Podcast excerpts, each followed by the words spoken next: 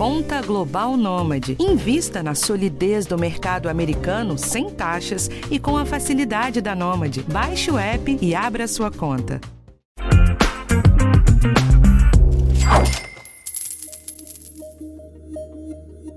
O fluxo de novos investidores na bolsa de valores continua subindo. O último marco foi a presença feminina na B3, que chegou a um milhão de mulheres investidoras no fim de abril. Isso tudo é reflexo de uma boa temporada de juros baixos no país e mais empresas indo para a bolsa, acreditando que o mercado de capitais é uma boa forma de se financiar.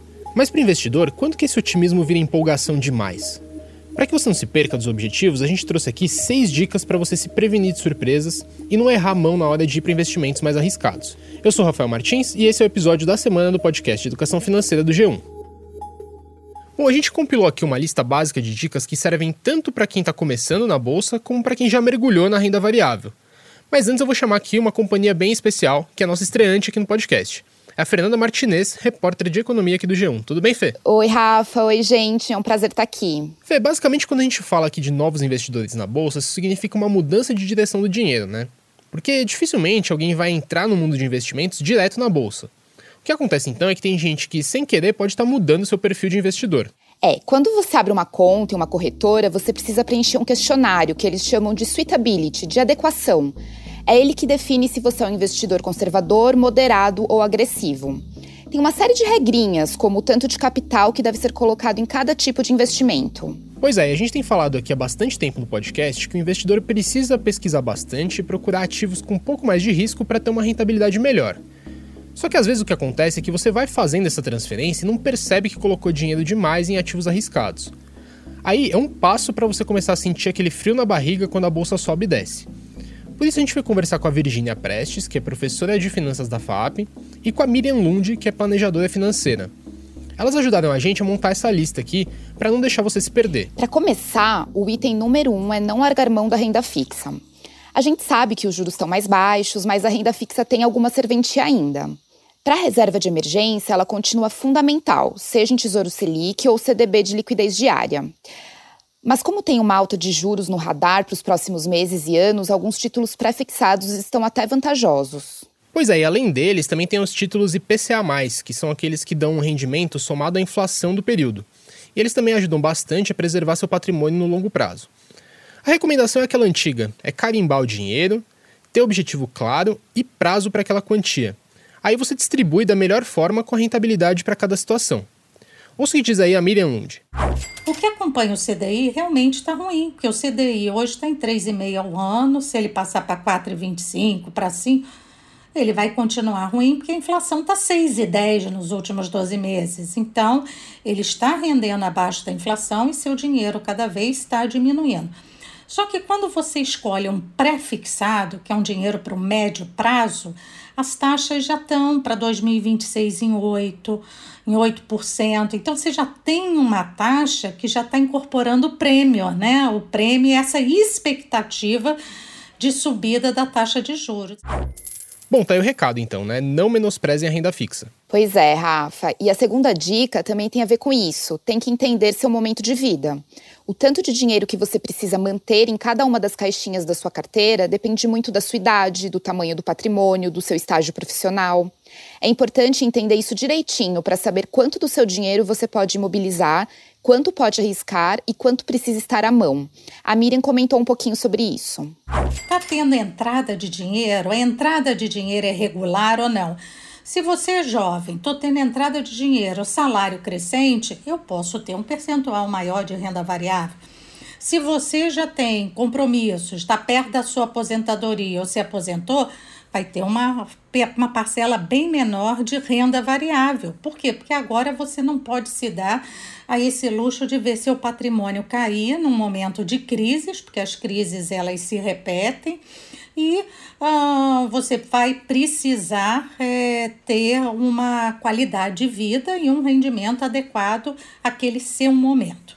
É, a gente não pode esquecer que a renda variável ela pode dar um prejuízo enorme se você for obrigado a resgatar na hora errada. Mas até aqui tudo muito básico. Vamos tentar entender agora se você está no momento para de fato mudar o seu perfil de investidor. A terceira dica da lista aqui é sentir a sua reação com as flutuações do mercado. A Virginia Prestes contou pra gente que se o frio na barriga vem muito forte quando o mercado vai mal, é sinal que você passou do ponto. E o contrário também é verdade. Se você chegar num sentimento de que sua rentabilidade estagnou e que você consegue ter um pouquinho mais de apetite, é sinal que você pode pensar em dar um passo à frente. É justamente por isso que a Miriam recomenda que todo investidor faça uma revisão do seu perfil anualmente. O estudo que você faz para acompanhar e realinhar sua carteira são fundamentais para ver se você está no perfil adequado. Isso faz a gente chegar na quarta dica, que é sempre ir realinhando a sua carteira. É, principalmente quando o investidor entra na renda variável, os ganhos e perdas dão aquela desbalanceada enquanto que você tem investido em cada tipo de título. Digamos que você tenha 20% da sua carteira em ações. Em tempos bons para o mercado, esse índice pode ir a 25%, só com a valorização das suas ações. Para Miriam, essa é a hora de você focar no seu perfil e, se for preciso, fazer uma boa venda para voltar aos 20%. Quando a gente faz essa dinâmica ou segue essa dinâmica, eu garanto que você vai ter sucesso. Eu garanto que você realmente vai ficar feliz e não vai ter esse incômodo de ver é, o seu dinheiro embora. De repente eu tenho um, de repente eu não tenho quase nada. Não, você vai ter um crescimento sistemático da sua carteira. E é assim que os grandes investidores agem. Eles trabalham com realinhamento de carteira para poder ter um crescimento sustentável econômico.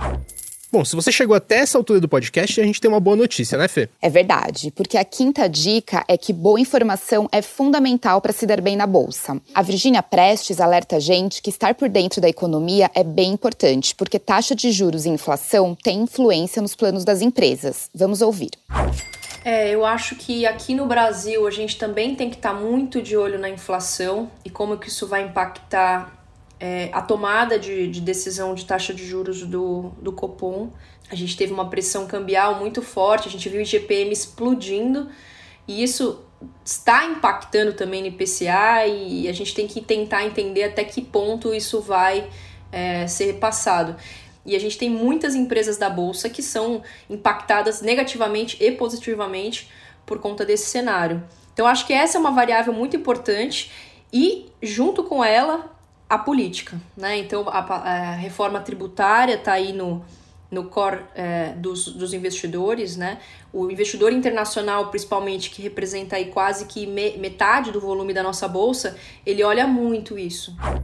Mas a questão vai além disso. Além de entender o que está acontecendo no entorno, o investidor tem que ler relatórios do setor e da empresa que ele investe. As corretoras fornecem esses materiais. Quando você for fazer os rebalanceamentos da sua carteira, esses prognósticos vão ser bem importantes. E só um complemento da Virgínia: atenção com a qualidade da informação.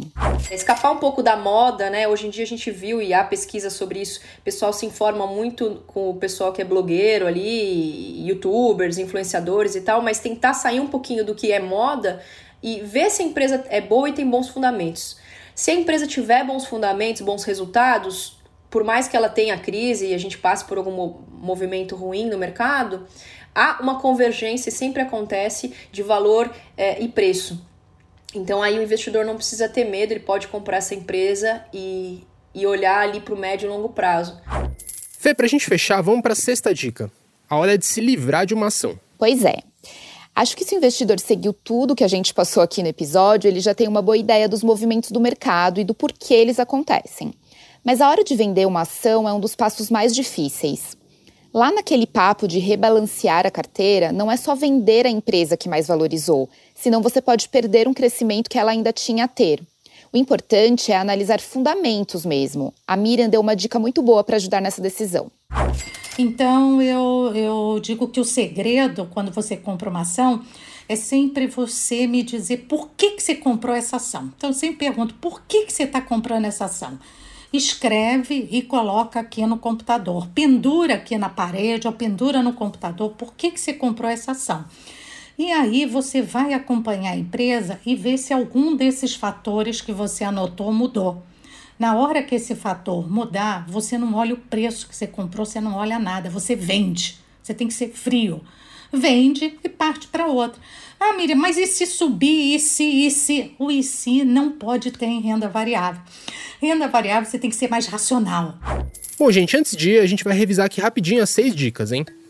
Não largar a renda fixa, entender o seu momento de vida, sentir se a volatilidade é para você, realinhar a carteira de tempos em tempos, procurar informação de qualidade e frieza na hora de decidir vender a sua ação.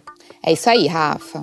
Bom, Fê, obrigado pela ajuda nessa edição. Até a próxima. Valeu, até a próxima. E esse foi o episódio dessa semana. Toda segunda-feira a gente tem um tema diferente por aqui. O podcast Educação Financeira está disponível no G1, no Globoplay ou na sua plataforma de áudio preferida. Então não deixe de seguir o podcast no Spotify ou na Amazon, de assinar o Apple Podcasts, de se inscrever no Google Podcasts ou no Castbox, ou de favoritar a gente no Deezer. Assim você recebe uma notificação sempre que um novo episódio estiver disponível. Eu sou Rafael Martins e estou de volta na semana que vem.